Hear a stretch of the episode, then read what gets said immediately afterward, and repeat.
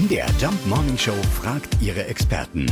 Fakt oder Fake? Ja, die klebrigen Hände von Handballern. Was hat es äh, damit auf sich? Äh, Das haben wir unseren Kollegen und Handballexperten Thorsten vom Wege gefragt. Handball ist tatsächlich eine klebrige Angelegenheit und der Begriff Harz oder Baumwachs, der stammt aus den ersten zarten Anfängen, so Ende der 70er, Anfang der 80er Jahre, als sich die Handballerinnen und Handballer tatsächlich eine Baumwachsähnliche Kunstklebebrühe an die Finger schmierten, damit die Bälle dort besser hafteten.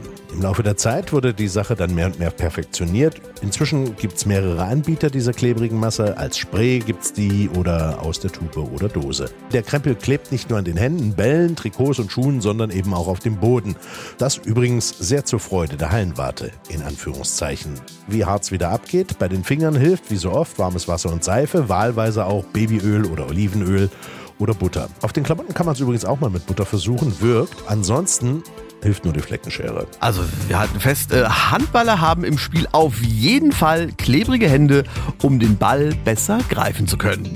Fakt oder Fake? Jeden Morgen um 5.20 Uhr und 7.20 Uhr in der MDR Jump Morning Show mit Sarah von Neuburg und Lars Christian Kade.